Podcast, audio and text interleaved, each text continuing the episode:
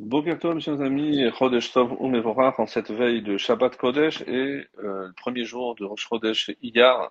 Alors, on va faire une petite interruption euh, sur les commentaires des Birkei Avot pour euh, faire un, une petite étude sur le mois de Iyar. Alors, comme tout le monde l'a déjà entendu, le mois de Iyar, ce sont les initiales Ani Hashem Rof Echa, je suis l'Éternel qui te guérit. Donc ça, c'est ce qui est euh, connu. Euh, c'est un mois qui est propice euh, à la guérison et on profite évidemment pour souhaiter une réfouache les mains, un prompt rétablissement à tous les malades d'Israël et en particulier à tous ceux qui vous sont chers et qui vous sont proches pour que ben, Hashem, ce mois, on entende de bonnes nouvelles pour tout le clan d'Israël.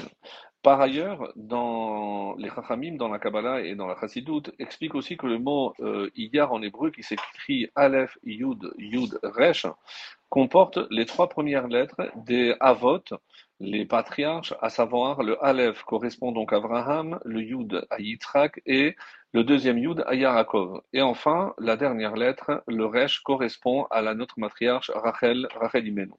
Alors cette explication, d'après euh, nos maîtres, c'est une allusion à la délivrance future de notre peuple. En effet, on considère que Hachem nous délivre de notre maladie, à savoir la galoute, l'exil.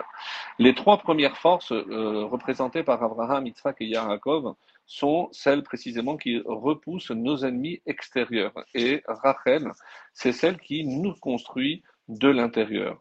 Ainsi, les Chachamim expliquent Abraham est la force qui repousse la klipa, l'impureté d'Ishmaël, Yitzhak repousse la klipa de Esav et Yaakov les idéologies de, du Erevrav, euh, qu'on peut traduire aussi par euh, le, peuple de la confusion. Alors, la klipa d'Ishmaël, euh, qu'on comprend par là que c'est euh, sa religion, ce qu'il incarne, sa foi, et celle de la domination du fort sur le faible. En effet, le grand projet de l'islam, tel qu'il est exprimé clairement dans le Coran, c'est la domination et la soumission par la force de l'ensemble de ce qu'on appelle les mondes non musulmans, les incroyants. À la différence donc de la chrétienté qui préconise la conversion, l'islam ne cherche pas à convertir, mais à dominer, d'où cette expression bien connue chez euh, les juifs aussi marocains qui s'appelle dhimmi, c'est-à-dire que euh, les musulmans tolèrent les juifs, mais en tant que soumis. Donc l'islam a besoin des autres pour qu'ils restent à l'extérieur afin justement d'exercer ce pouvoir dominateur. Le chesed, la bonté d'Abraham est la réponse juive, une réponse évidemment spirituelle à cette clipa, car euh, il est justement la descente du fort vers le faible afin de le renforcer, l'aider et l'élever pour que ce faible devienne lui aussi fort. Cet élan de chesed cherche par tous les moyens justement à briser les chaînes d'une quelconque soumission. Ensuite arrive la clipa de Esav. Qu'est-ce que c'est la foi ou la religion de Esav? C'est le culte justement du faible, de la pitié, de la compassion, en tout cas en théorie. À la différence du chesed qui cherche à relever le faible et en faire un fort, Esav fait de la faiblesse une valeur suprême et euh, condamne toutes les formes de la force, la richesse, le pouvoir, en tout cas en apparence. Yitzhak, l'homme de la rigueur et de la gvoura, la puissance, est justement la réponse juive à cette impureté, à cette clipa. La force n'est pas un défaut lorsqu'elle est justement le moyen de redonner à l'homme sa dignité, sa liberté, son indépendance. Israël est donc le point d'équilibre entre ces deux extrêmes, Ishmaël qui ne connaît que la force et Esav qui représente la faiblesse. Et c'est pour ça que d'ailleurs, à plusieurs reprises dans la Torah, on nous dit, tu ne te dévieras pas ni à droite ni à gauche, ni vers Ishmaël, ni vers Esav. Et enfin arrive la clipa du Erevrav, c'est la confusion, c'est celle qui rend un culte à la faiblesse, mais afin de mieux euh, asseoir en quelque sorte son propre pouvoir. Cette euh, clipa est sans, aucune, sans aucun doute la plus difficile à cerner et à dénoncer, car euh, à, cause de cet aspect, on va dire, subtil, il échappe souvent à notre intelligence. On va donner par exemple euh, l'exemple de ce qui se passe aujourd'hui en, Europe, ou euh, l'attitude par exemple des Nations Unies à l'égard d'Israël. Lorsque on était victime, ils nous défendaient. Lorsque aujourd'hui on est devenu une puissance, eh ben, on nous accuse.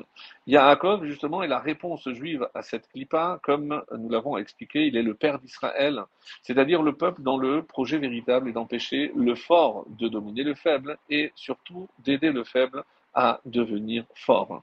Et c'est pour ça que c'est ça, le Emet, Iten Emet, les Yaakov, la, la, la, la, la sphira de Tif Eret, c'est comme ça qu'il brille parce qu'il cherche justement cet équilibre. Enfin arrive Rachel, elle, c'est la force qui est censée construire notre nation en apportant en quelque sorte le ciment qui est aussi l'âme d'une société que l'on veut morale. Être capable de renoncer à une partie de soi-même afin de laisser la place à l'autre. C'est ce qui caractérise bien sûr notre matriarche Rachel. En effet, euh, elle représente à la perfection cette, euh, cette dimension puisqu'elle a toujours renoncé à ses droits afin de laisser la place à sa sœur Léa.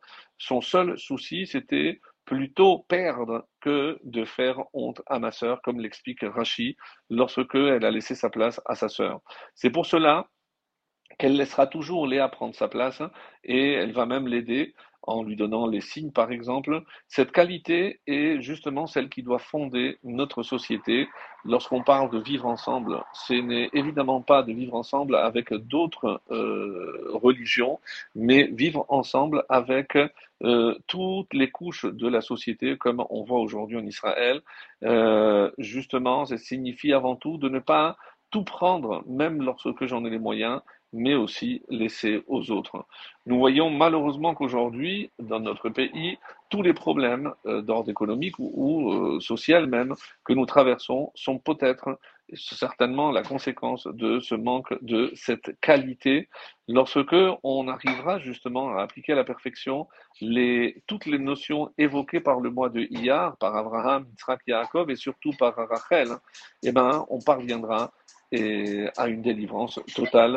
N'oublions pas que c'est ce mois de Iyar que nous avons récupéré euh, Yerushalayim, la ville de Jérusalem, et c'est le mois de Iyar aussi qu'on va commémorer l'indépendance d'Israël comme une deuxième chance qu'Hachem nous a donnée, comme cette fête qui était marquée dans la Torah, dans Sheni, pour ceux qui n'avaient pas pu réaliser le premier Pessah, eh ben, euh, on a eu la possibilité de se rattraper.